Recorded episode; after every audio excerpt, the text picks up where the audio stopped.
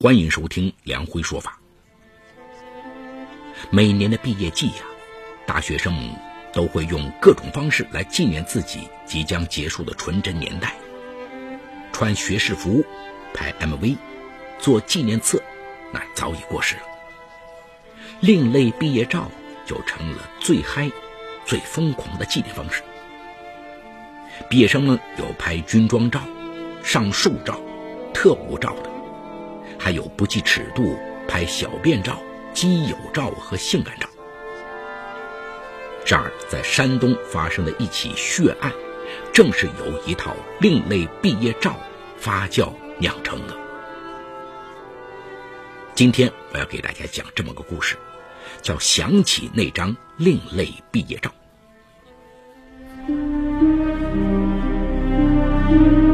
法治故事耐人寻味。梁辉讲述，不容错过。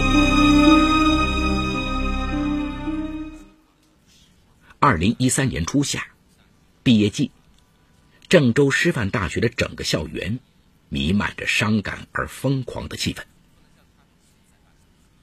六月三号晚上，数学系的同学们到校东门口的满园餐厅吃散伙饭，同学们举杯畅饮。渐渐的，酒精让大家开始肆无忌惮的挥洒着心中的离愁。有的男生向暗恋多年的女孩勇敢表白，有的则将喝完的啤酒瓶砸到地上，更有人三三两两的聚在一起，用手机胡乱拍照。五零幺寝室的六个女孩也一改往日的淑女风范。喝完了一打啤酒，醉醺醺的唱起莫志清的《毕业季》。唱着唱着，女孩们抹起了眼泪。其中一个叫王倩的女孩一挥手说：“今夜大家都不要睡了，回寝室，让我们用最疯狂的姿势告别青春吧。”大家纷纷附和这个建议。当天晚上，六个女孩又买了一瓶红酒，决定照一组现在最流行、最嗨的另类毕业照。可是照什么主题呢？几个女孩打开电脑，在网上找寻灵感。打开百度图片搜索，输入“另类毕业照”，大量的疯狂照片便出来了，什么军装照啊、爬树照啊。婚纱毕业照，甚至还有男生在浴室里拍的集体裸照。看着看着，六个女孩最后一致决定拍一组最性感的另类毕业照。几个女孩纷纷脱掉衣裙，露出了只穿内衣的性感身体。喝了酒的他们，在寝室里用床、床架、椅子等做道具，完成了一张张性感的照片。尤其是一个叫陈元可的女生，因为身材丰满，拍出了性感照片，简直让人喷血。王倩开玩笑的说：“你这身材，堪比日本女优。”那一夜，六个女孩没有底线的在寝室玩的疯狂，直到黎明时分，才歪歪倒倒的在床上睡着了。一个星期后，女孩们收拾行李，奔赴各个工作所在的城市。大家约定，那组性感毕业照只能保存在各自的电脑里，十年后相聚时再一起欣赏。毕业后，老家在山东的王倩回到济南，而陈元可因男朋友张延刚在济南，便与王倩同行。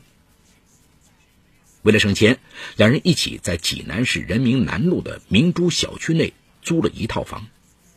他们每天早上带着简历一起出门去找工作，晚上则回来交流找工作心得。陈元可把王倩当做自己的姐姐信赖，可王倩对陈元可的感情却有点复杂。一方面呢，她很喜欢陈元可的开朗，可同时却嫉妒她的漂亮。甜美的嗓音，尤其是他和张延刚甜蜜的爱情。因为陈元可和王倩大学的专业是数学教育，因此找工作重点就是小学和幼儿园。程元可成绩一般，性格也没有王倩那么强势，找工作的时候就想跟着王倩壮胆。王倩呢，知道程元可的心思，不禁有点得意。可王倩很快就失望的发现，现在用人单位根本懒得看你在校的成绩，只看重外表、性格和谈吐，而这些恰恰就是程元可的强项。几次面试下来，有三家幼儿园都录用了程元可，而没有一家录用王倩。王倩大惑不解呀，向一位师姐请教。那位师姐诚恳地说：“在小学和幼儿园，是否漂亮，是否具备亲和力，成了面试成败的关键词。你现在不比在大学时的时候了，不要那么强势，平时不妨向程元可学一学。”王倩听了这话，心中很不是滋味。二零一三年九月，程元可最终选择了离男友家近的优童国际双语幼儿园。她不好意思的对王倩说：“我男朋友父母建议我住他家，这几天我就准备搬走了。”王倩非常生气的说：“你搬走了倒好，我还没找到工作呢，我一个人哪能掏得起两居室的房租啊？”程元可一听。赶紧为他出谋划策。那我现在跟房东打电话，就说你也退房，我们一起搬走。王倩差不多喊了起来：“哎，租房合同上写的明明白白，如果没住满一年就退房，就扣除一月房租当违约金。”程元可急得满脸通红，说：“要不违约金我来出吧？”王倩冷笑着说。我可不想搬家，太累。说完就摔门走了。王倩气愤的在外面转了很久，直到夜晚九点多才回到出租屋。他看到自己枕头下塞了两千块钱，还有一张纸条，上面写着：“是我不好，对不起，租房的违约金我来出，搬家那天我来帮你。”王倩有些心软，敲开隔壁的门，与程元可和好，并搬到了济南市淮阴区的凯乐小区，租了一套一室一厅。程元可很快开始了新的工作，他热爱工作，喜欢小孩，很快便得到了幼儿园领导和家长们的一致好评。程元可每天将自己的喜悦、大家的夸赞。发在微信朋友圈里，鼓励自己更加努力的工作与生活。然而，他根本不知道，这些却一点点的刺激了王倩。他甚至专门开辟了一个网络私密空间，每次看到程元可晒的各种幸福后，都会到私密空间里大吐槽。与陈元可分开住后一个月。王倩在家名为“小太阳”的民办幼儿园找到了工作，他格外珍惜，将自己所有的精力都投入到工作中。可是工作了三个多月后，幼儿园在淄博市开了几家分园，王倩因为是新来的，所以被领导指派到淄博市沂源县的分园工作。郁闷的王倩无处找人倾诉，就拨通了程元可的手机。可程元可甜蜜的说：“不好意思啊，今晚张延刚带我买结婚戒指，明晚行吗？”王倩说：“没事然后就挂了电话。陈元可在电话里的甜蜜声音久久盘旋在王倩耳畔，令她痛苦不堪。她躺在床上翻看微信，看到陈元可在晒男友新买的大钻戒，还晒他结婚的新房。一阵心烦，王倩将微信设置为不看程元可的朋友圈。王倩实在想不通，为什么程元可拥有那么多幸福，而自己却屡屡遭遇不顺。他又在自己的网络私密空间写下一句话：“我一定要让程元可尝到不幸的滋味。”二零一四年春节前夕，王倩的母亲因胆结石住院，他将自己仅存的一万多元全部拿给母亲治病后，就身无分文了。而在同学群里，陈元可却高调的宣称自己订婚了，老公送了自己一辆十多万的大众高尔夫。越来越失衡的心让王倩痛苦不堪呐。二零一四年二月十四号，陈元可与张延刚举行婚礼，王倩专程赶到济南参加了陈元可的婚礼。当天下午，陈元可热情的邀请王倩参观他们的新房，华丽的装饰、甜蜜的婚纱照，让王倩心里烦透了。程元可要陪客人，就亲密的说：“我的家就是你的家，想干什么就干什么啊。”王倩笑着答应了，独自在书房电脑上逛淘宝。忽然，他发现程元可的 QQ 群不停的闪，原来这是程元可的幼儿园班级群。王倩翻看聊天记录。他发现家长们特别喜欢程元可。看着看着，王倩忽然有了主意，她悄悄记下了群号。那一晚回到酒店，王倩在自己的私密空间里写下：“我要将他那些恶心的照片都传到家长群里，看他在假惺惺的装天使。”哎呀，大学生都会用各种方式来纪念自己即将结束的纯真年代。穿学士服、拍 MV、做纪念册，那早已过时了。另类毕业照就成了最嗨、最疯狂的纪念方式。毕业生们有拍军装照、上树照、特务照的。这儿在山东发生的一起血案，正是由一套另类毕业照发酵酿成的。王倩注册一个新的 QQ 号，伪装自己是家长，通过申请进入了陈元可的班级群。二月二十四号这天晚上，王倩翻出毕业时拍的那套另类毕业照，将化着浓妆、表情挑逗、穿着内衣的程元可照片一张张发到了家长群里。他还留言：“这个女孩以前是个陪酒女郎。”这样的人怎么有资格教育祖国的花朵呢？果不其然，照片一发出，家长群里群情激愤。王倩在群里看着吵开了的家长们，充满了快感。他一不做二不休，又通过幼儿园的网站，索性把这些照片发到了园方的招聘邮箱里。幼儿园老师居然是昔日酒吧陪酒女。这消息让陈元可班上的小朋友在一周之内几乎全部转班了。园方只得将陈元可劝退，而张延刚看到这组照片后，也不断盘问程元可究竟是怎么回事。程元可说出了另类毕业照的事情，可张延刚却无法忍受一向清纯的妻子竟有如此放纵的一面。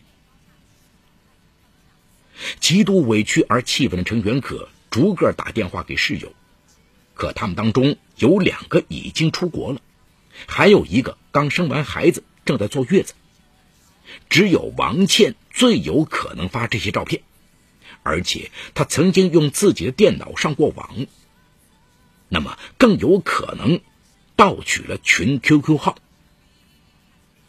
三月九号，程元可找到正在上班的张延刚说。你今天请假和我去一趟医院，我们去找王倩，你就会明白那些照片是不是毕业照了。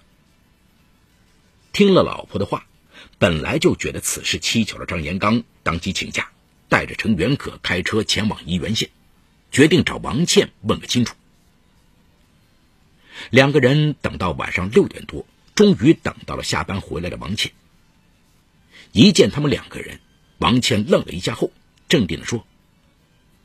你们来干嘛？程元可说：“好久没见了，来看你，我们进屋吧。”王倩不好拒绝，便打开家门，让程元可和张延刚进去。一进门，程元可就厉声的问：“那些照片是不是你发在群里的？”王倩当即否认。这时，张延刚已经打开了王倩的电脑，在 QQ 登录的选项框里看到了那个发图片的 QQ 号。这表明王倩就是发图片并制造谣言的人。自己那么信任的闺蜜，竟然这样狠毒的害自己。程元可气得扇了他一巴掌，王倩也不甘示弱，抓着程元可的头发就厮打起来。本来张延刚不想参与，可是看着老婆明显不是王倩的对手，又想着自己冤枉了妻子这么久，张延刚不由怒火中烧，觉得这个王倩实在该打。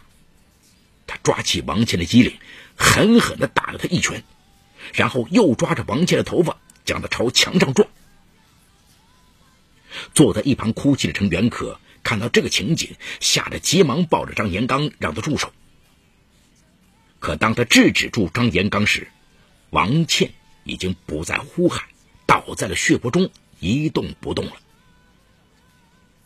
这时，张延刚和程元可都吓坏了，两人急忙将王倩送到沂源县人民医院急救室。然而，王倩因脑部出血过多，抢救无效而死亡。经过一番思想斗争，程元可陪着丈夫到沂源县公安局自首。等待他们的必将是法律的严惩。回首此案，王倩利用另类照片坑害室友的行为固然有错，但程元可和室友在大学毕业时拍下过于疯狂的另类毕业照，也给日后的生活埋下了隐患。青春再疯狂也有尺度啊！我们奉劝那些正处于疯狂毕业季的学子们，青春需要张扬。但绝不需要用超过尺度、违背道德的行为来印证。好，故事说到这儿就告一段落。除犯罪嫌疑人张延刚外，其余人为化名。